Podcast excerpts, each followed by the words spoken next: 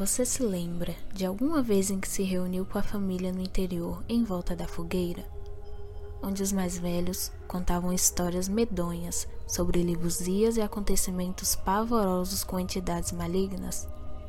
Com criaturas capazes de arrepiar até os mais corajosos, essas histórias quase sempre são contadas com caráter de acontecimentos reais que ocorreram com eles mesmos ou com pessoas próximas e fazem parte da construção histórica e cultural de diversos lugares, originando assim as figuras mais conhecidas do folclore nacional. Mas será mesmo que esses contos do interior são somente lendas e mitos contados para assustar as crianças e criar fábulas no cenário de cultura popular? Aqui você verá que as histórias consideradas como mitos podem estar carregadas de verdade e experiências macabras contadas pelos personagens que viveram de perto as situações mais aterrorizantes possíveis. E que fique claro, se você é uma pessoa sensível, esse conteúdo não foi feito para você. O meu nome é Dawan. E eu sou a Ana Cris. E, e esse é o podcast, podcast Contos de Fogueira.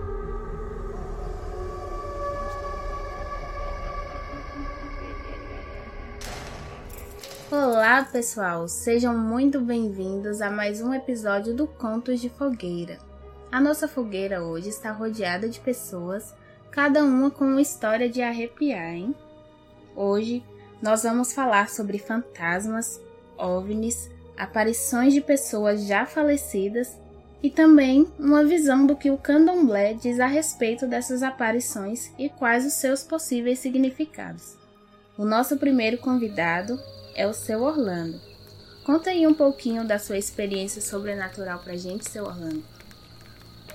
Estava eu na minha roça, aí um amigo meu me convidou para ir até a terra dele. Eu indo na terra dele, chegando lá, próximo à casa dele, e, tinha um cemitério. E no cemitério, eu olhando, tinha uma, uma, uma, uma caveira assim, eu olhando, e eu falei que aquela caveira tava parecendo um monstro, né?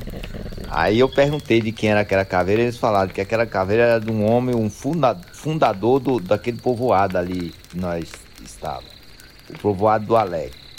E que aquele homem era um homem naquele tempo, era um tipo um coronel, muito valente, e todo mundo submetia à vontade dele.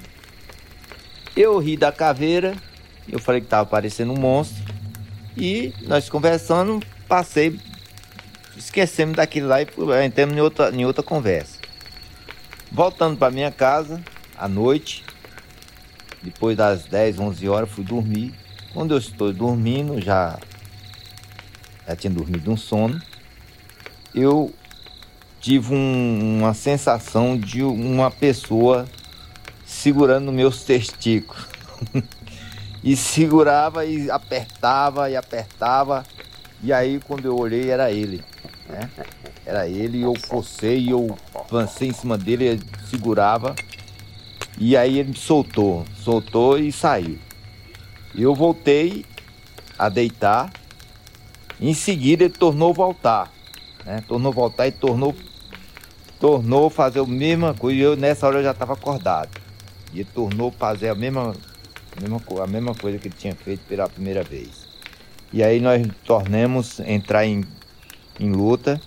E aí eu percebendo que aquela coisa não é normal, eu comecei a orar e clamar pelo Jesus Cristo. E aí onde ele saiu e pedi, aí em seguida eu pedi desculpa a ele. E aí ele não voltou mais, né? Mas foi uma, uma, uma história real que aconteceu o, tinha um colega que estava dormindo no quarto ao lado. Esse colega acordou, veio até a mim, que viu eu lutando com ele, veio até a mim, perguntando o que estava acontecendo. E aonde eu falei, eu citei o, o que tinha ocorrido. E aí nós oramos mais e Caio não apareceu mais. Essa foi a minha história que aconteceu há cinco anos atrás no povoado do Alegre, na roça.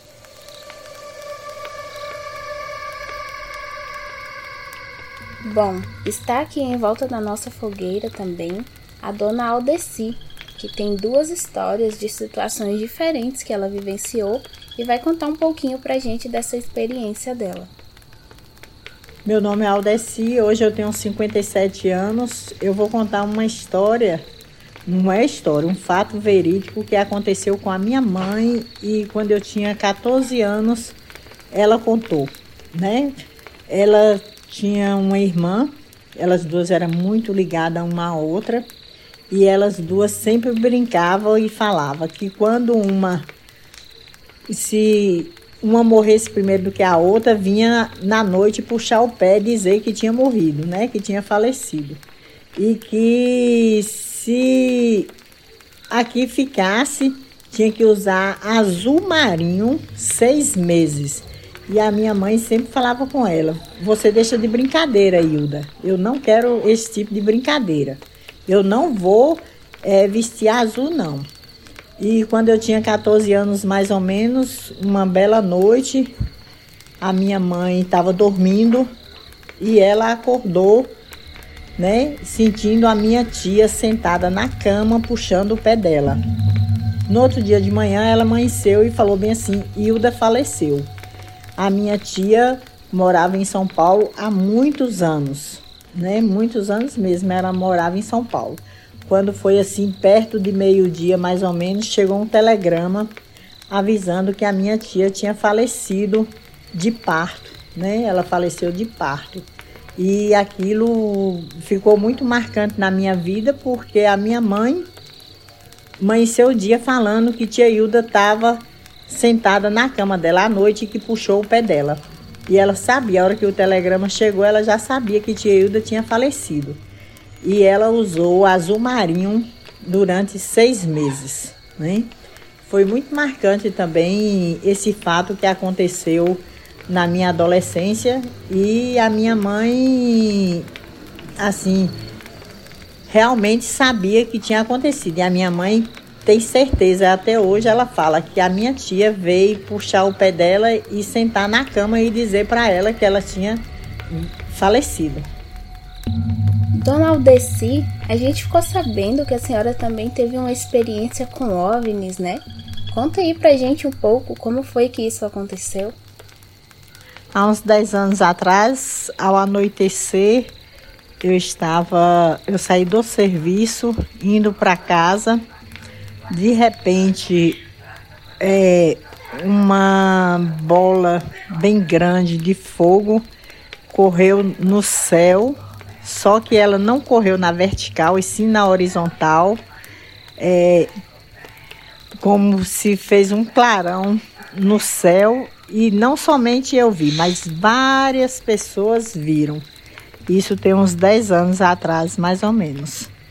Ficou todo mundo assim espantado, né? Muita gente comentou naquele momento que viram e no outro dia foi o comentário praticamente da cidade toda, né? Que todo mundo viu essa bola de fogo, mas foi rápida. Ela correu assim na vertical, assim, em um espaço de tempo bem pequeno. Né? Foi bem assustador mesmo. Eu fiquei com aquilo assim na minha mente até hoje.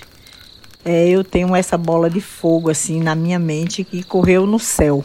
Ela na escuridão da noite, todo mundo viu.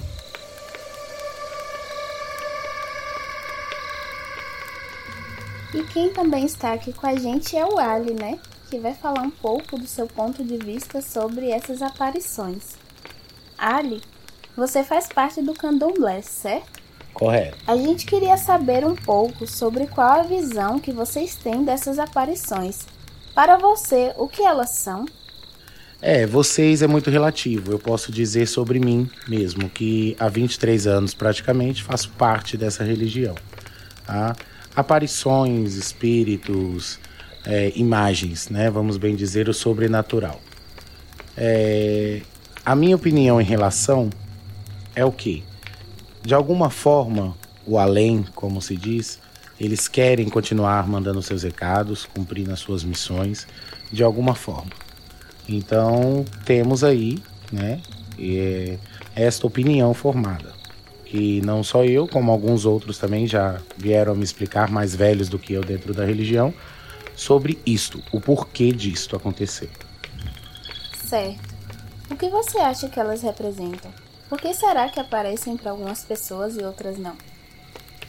Também é uma pergunta meio relativa, porque eu costumo dizer mesmo sendo, né, não aceitável em outros tipos de religião, que cada um tem o seu dom.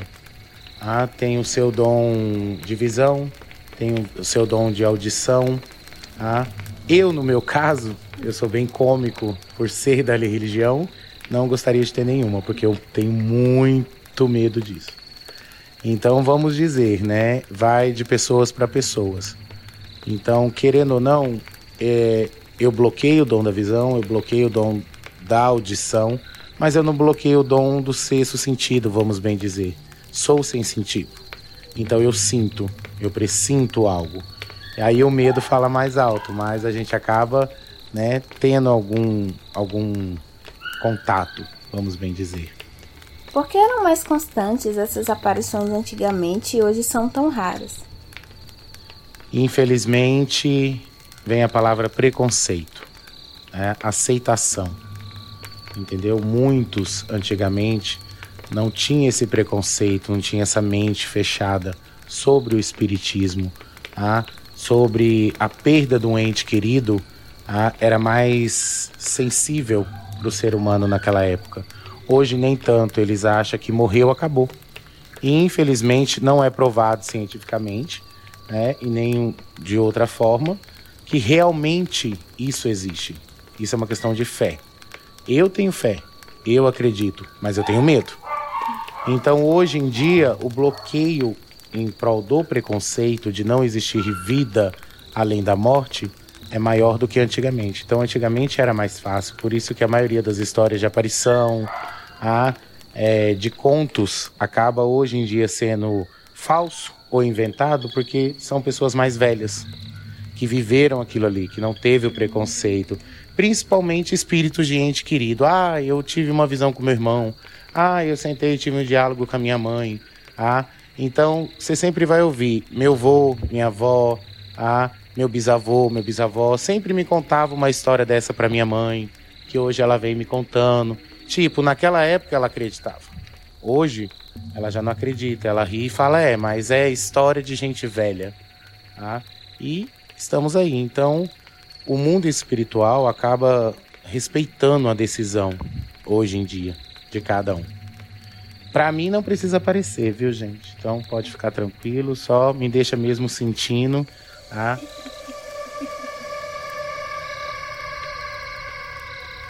Já tá bem tarde, hein? Mas antes de apagar a fogueira, Dona Paula, tem alguma história que a senhora gostaria de contar pra gente? Bom, tem gente que não acredita, né, em espírito quando a gente morre.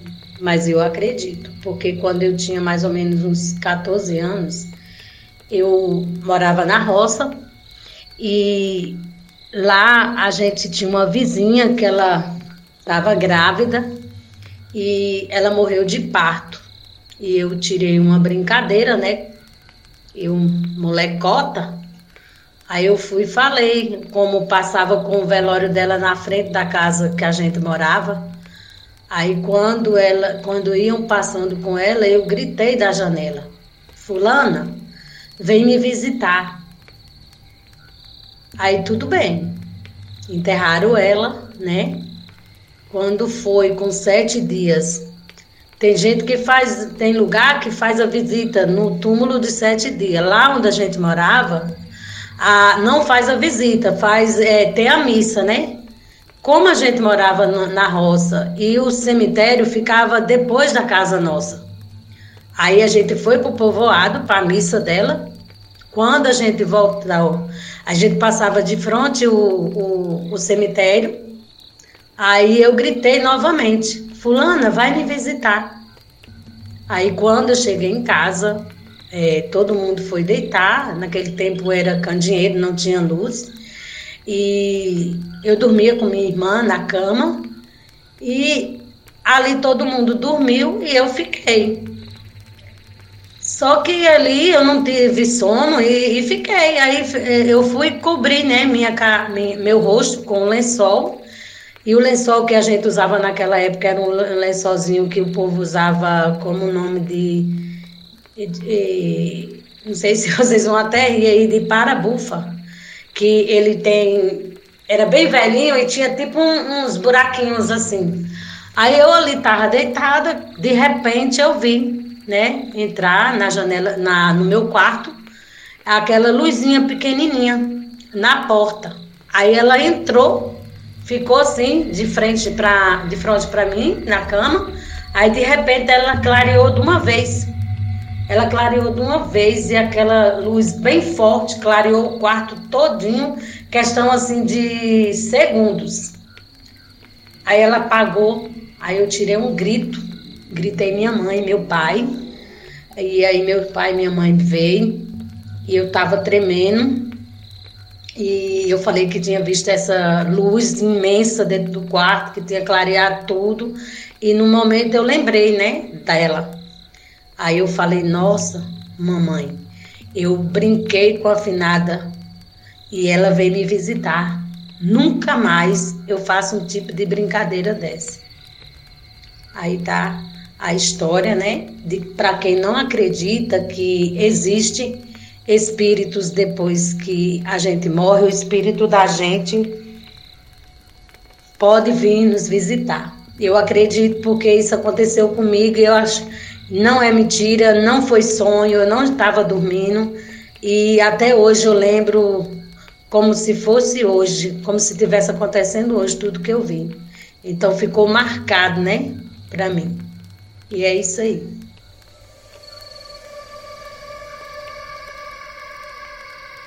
Uau, quantas histórias interessantes, hein? Infelizmente está chegando a hora de dar tchau nosso muito obrigado a todas as pessoas que contaram suas histórias aqui hoje e até o próximo Contos de Fogueira, pessoal.